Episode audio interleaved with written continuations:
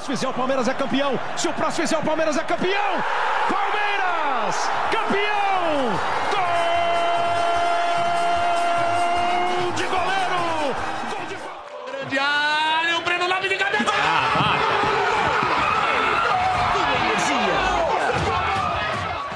Mas ele pode chamar mais um. Olha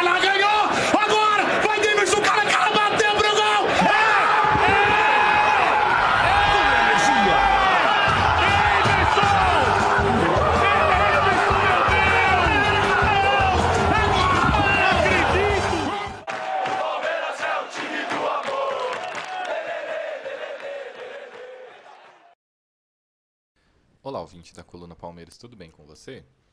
É, hoje é dia 31 e eu tô aqui para gravar de novo. E o motivo pelo qual eu estou vindo gravar é para falar sobre polêmica, né? A gente. Eu sei que isso é uma coisa que acaba movimentando bastante o, o cenário aqui do futebol brasileiro. A imprensa tradicional ela vive à base de polêmica, né?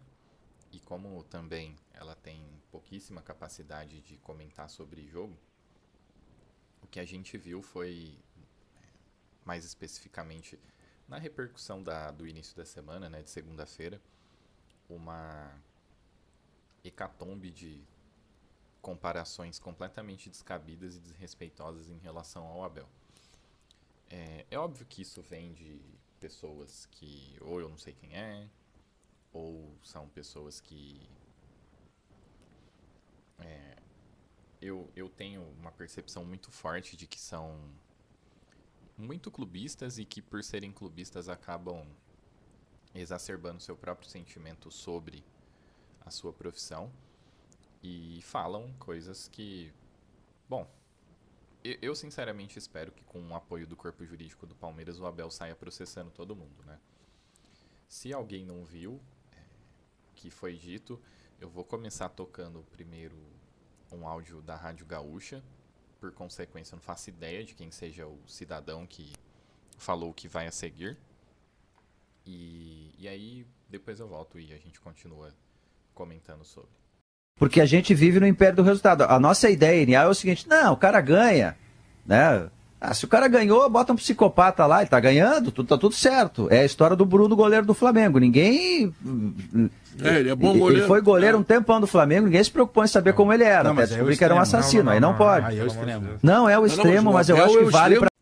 Então, assim, é, eu entendo. Ele, ele pode fazer uma crítica ao comportamento do Abel? Pode, não tem problema. Apesar de eu achar, como eu, em uma conversa com um colega, meio que provei que é uma reclamação meio sem sentido por parte de quem não torce pro Palmeiras.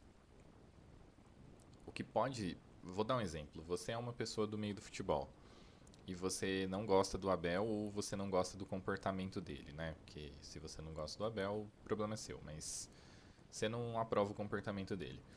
O Abel ele é um técnico frequentemente expulso, então não é como se houvesse leniência para com soltar fogos aqui, desculpa. não é como se houvesse leniência para com o, o comportamento dele de reclamar da arbitragem. Só que, primeiro assim, é, é, a questão reclamar da arbitragem está inserida num contexto, né? O, o primeiro, o primeiro ponto é esse a gente sabe que a arbitragem no Brasil é um tema complexo e se você ligar em qualquer programa esportivo aí desses diários ou esses programas de mesa redonda que tem comentarista eles vão reclamar de arbitragem aqui no Brasil especialmente pela falta de critério né que é uma das coisas que mais claramente mais incomodam o Abel e mais forçam reclamações não só durante o jogo essas que levam ele a tomar cartões como algumas declarações que ele dá, por exemplo, em coletiva.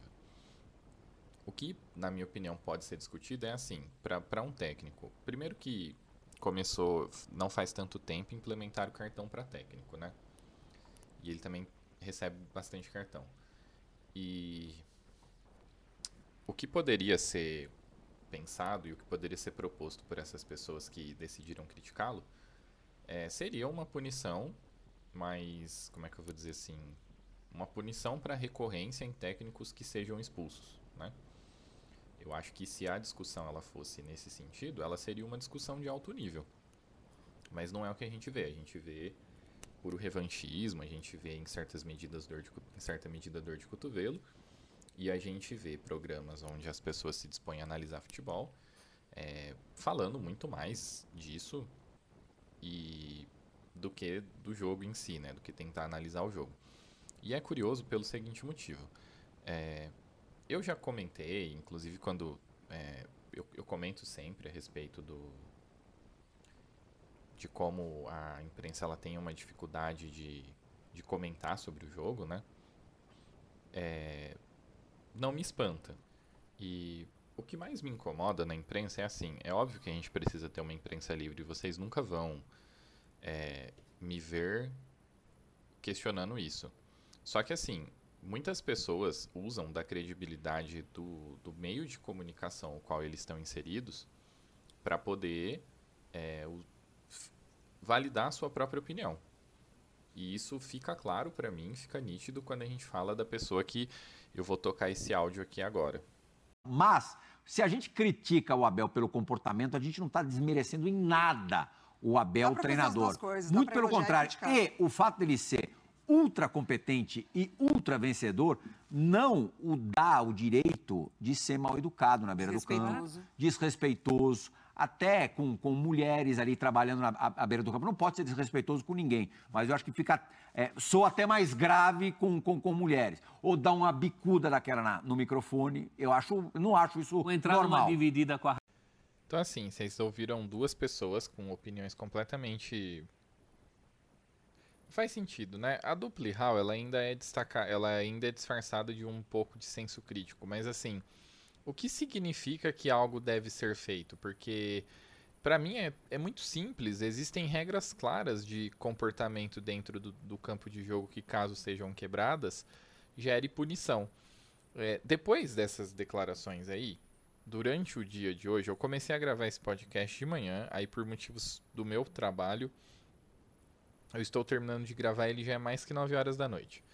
E eu, durante o dia, eu consumi bastante conteúdo, eu assisti é, o programa da Jovem Pan, eu ouvi o programa da Jovem Pan, porque enquanto eu trabalhava, eu andava de carro, eu pude ouvir. Eu ouvi o programa é, do Band Esportes, eu vi comentários na ESPN, eu vi pessoas se manifestando né, de uma forma geral.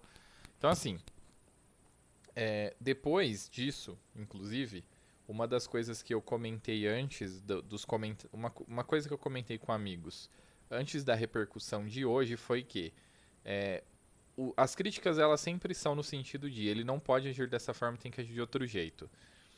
Quando na verdade não cabe a jornalista algum, apesar deles se acharem deuses e mensageiros da verdade, determinar como uma pessoa deve se comportar ou não, né? E e daí alguns é, jornalistas, como o Bruno Lohance e alguns outros, começaram a comentar que haveria necessidade de criar punição para quem fosse recorrente. Eu até concordo, eu não acho que necessariamente o Abel tenha que dar chilique. Por exemplo, o lance em que ele chutou o, microfone, eu acho engraçado, deu, rendeu uma foto engraçada e etc. Mas assim, ele fica descontrolado por causa do escanteio. Eu entendo assim que na cabeça dele está havendo um acúmulo de problemas que se é, desenvolvem no decorrer do jogo. Mas de fato é uma reação desproporcional. E por que que eu acho que isso pode. É, que o caminho pode ser, por exemplo, uma, uma punição um pouco maior? Porque o detentor do espetáculo, né, o organizador, ele pode entender que aquilo ali não é adequado. E aí, com base nisso, punir. É, porque é sempre importante destacar, e aí também, dentro dessa repercussão pós críticas absurdas, é, teve algumas pessoas comentando que o Abel recebe um tratamento diferenciado. Isso é mentira, porque a mesma pessoa que fala da quantidade de expulsões do Abel e da quantidade de cartão que ele recebe, fala que ele recebe um tratamento diferenciado. Nós temos figuras que são até folclóricas no que se refere à reclamação de arbitragem aqui no Brasil, e algumas ainda trabalham. É, o Filipão é extremamente reclamão, por exemplo, e estava trabalhando aí até dia desses no Atlético Paranaense.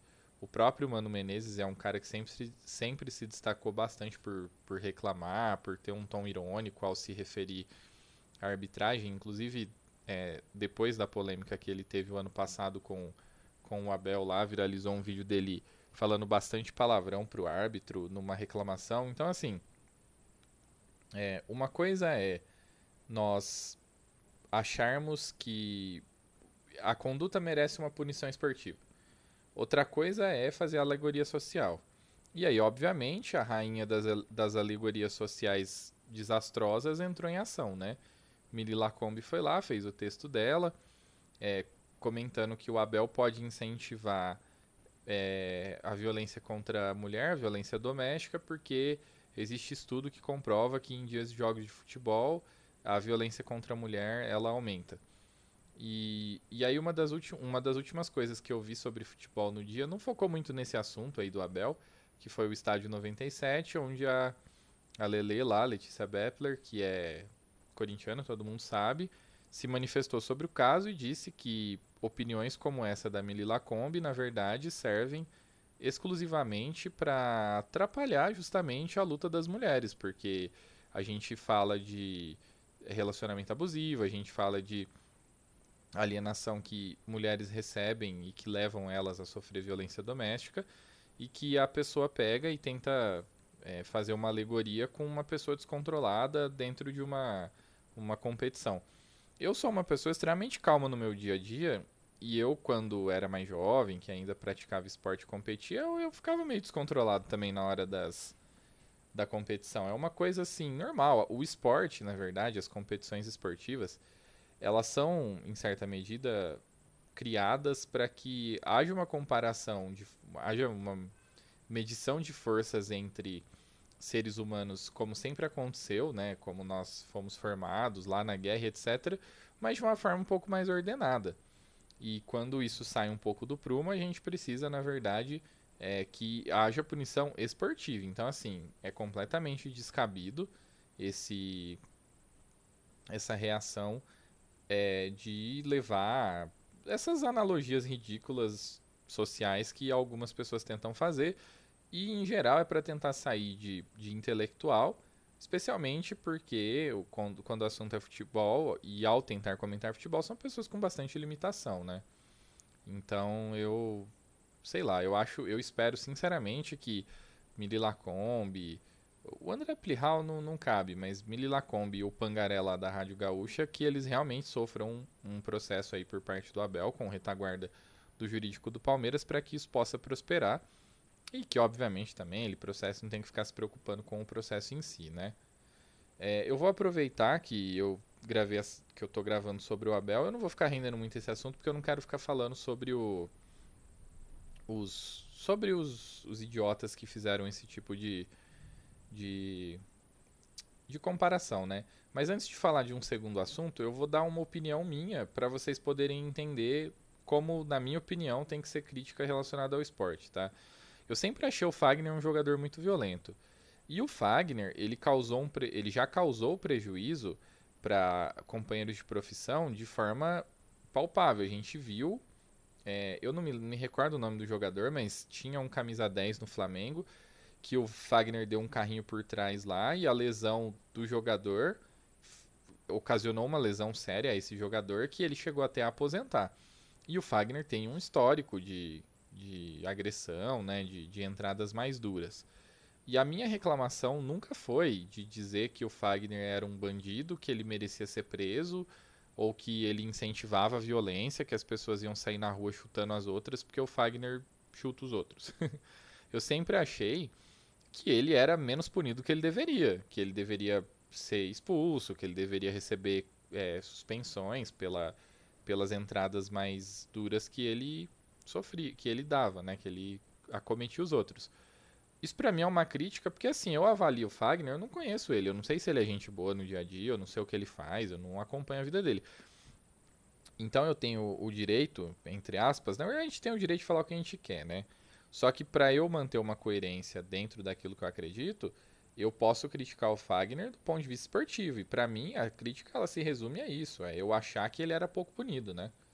E para mim quem tem quem acha, porque assim, na verdade, como jornalista ele, ele carrega toda a virtude do mundo, porque, nossa, ele é um comunicador.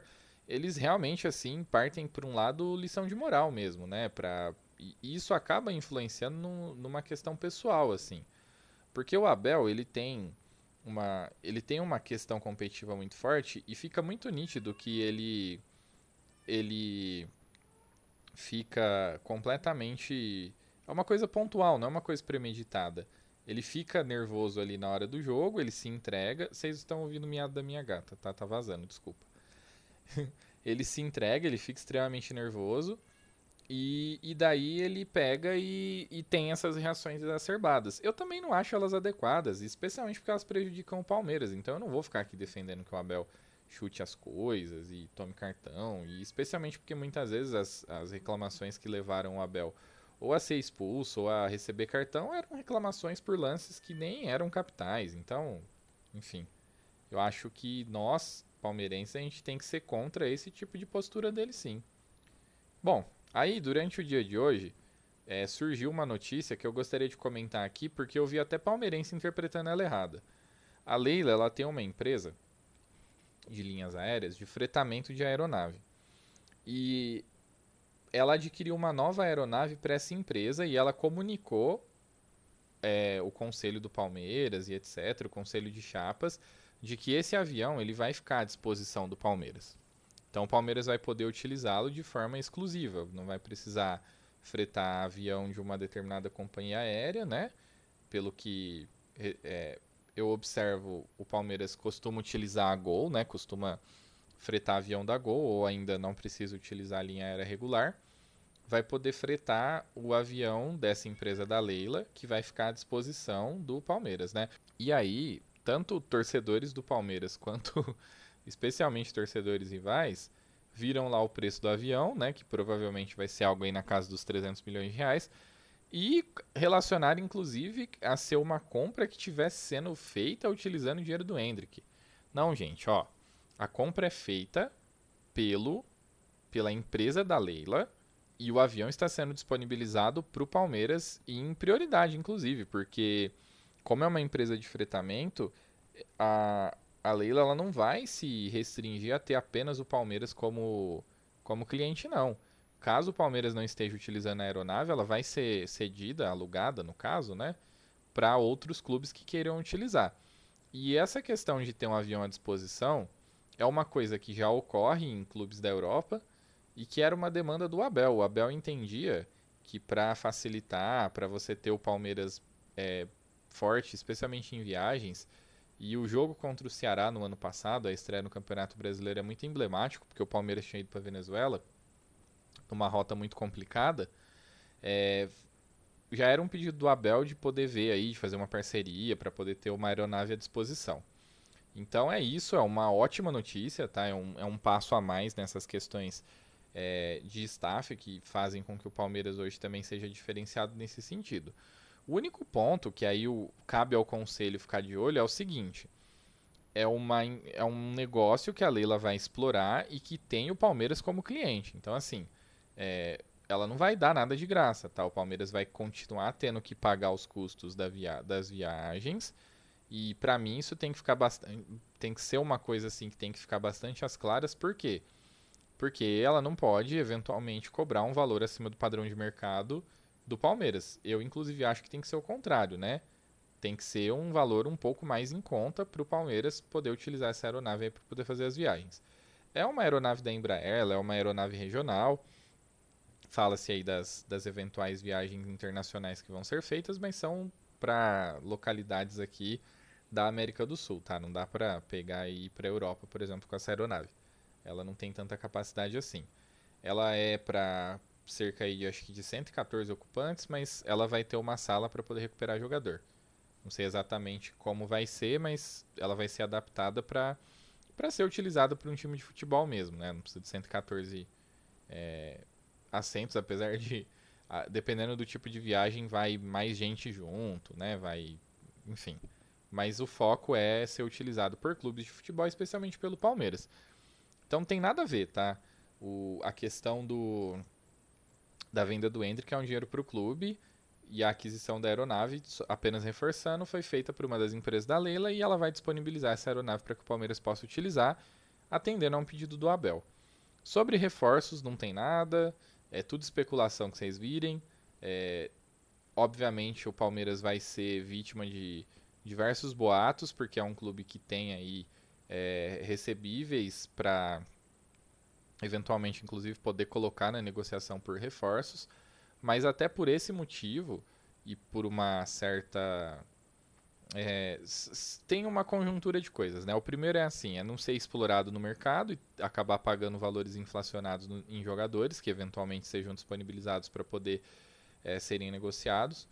O segundo motivo é que existe uma confiança por parte do Aban em relação ao elenco e eu havia dito sobre a questão lá comparação Scarpa e Veiga, por exemplo, e o Veiga já está começando a mostrar porque que quando tinha que escolher entre o Veiga e o Scarpa era sempre o Veiga que ganhava o menino, dentro de uma adaptação aí, por ser bom tecnicamente, ele também tá aí para poder ser utilizado. E, a, e como eu disse, né? Desculpa parecer repetitivo, mas apesar dele não ser uma peça que substitui o Danilo dentro de funções, tecnicamente ele tem capacidade de entrar no time sim. É, junta tudo isso com o fato de que a Libertadores vai demorar um pouquinho para começar de fato, é, e geralmente, por como está o nível do futebol sul-americano e a disparidade que existe entre o Palmeiras e times de outras localidades, é, só é importante para o Palmeiras ter eventuais reforços e que sejam de peso, obviamente, para uma disputa de segunda fase, de oitava de final para frente. Então a soma de todos esses fatores fazem com que o Palmeiras não tenha pressa, fazem com que o Palmeiras é, tenha aí bastante tranquilidade para conseguir é, buscar nomes certos no mercado. O Jean Lucas, que foi cogitado no Palmeiras e que o Mônaco, que é um valor relativamente alto por ele, tá doido para sair. Então pode ser que fora dessa esteira de urgência e com é, o Jean Lucas, digamos assim, forçando cada vez mais a saída lá do Mônaco, o nome dele, por exemplo, pode voltar à pauta, entendeu? Então tudo isso é, são atitudes que vão precisar ser tomadas pela diretoria em, na minha opinião, em parceria com a, com a comissão técnica, mas de forma bastante tranquila, sem passar a carroça na frente dos bois, né? Então é isso, eu tive que lançar isso porque eu achei os ataques ao Abel muito exacerbados. Eu gostaria realmente de falar a respeito deles e dizer que são completo absurdos e que não existem alegorias sociais, não existe analogia entre o comportamento de um determinado membro de um time e situações aí de, de cotidiano como essas pessoas idiotas estão tentando criar. E eu, sinceramente, desejo que elas sejam processadas e que pagam, paguem pelas bobagens que elas estão falando. É, se você me ouviu até agora, eu gostaria de pedir que você me avalie no seu agregador de podcast favorito e indique, por favor, a coluna Palmeiras a um amigo. conteúdo, como vocês podem ver, ele segue um padrão aí de. Um padrão criativo, digamos assim. é isso, gente. Eu vou ficando por aqui. Obrigado e até a próxima.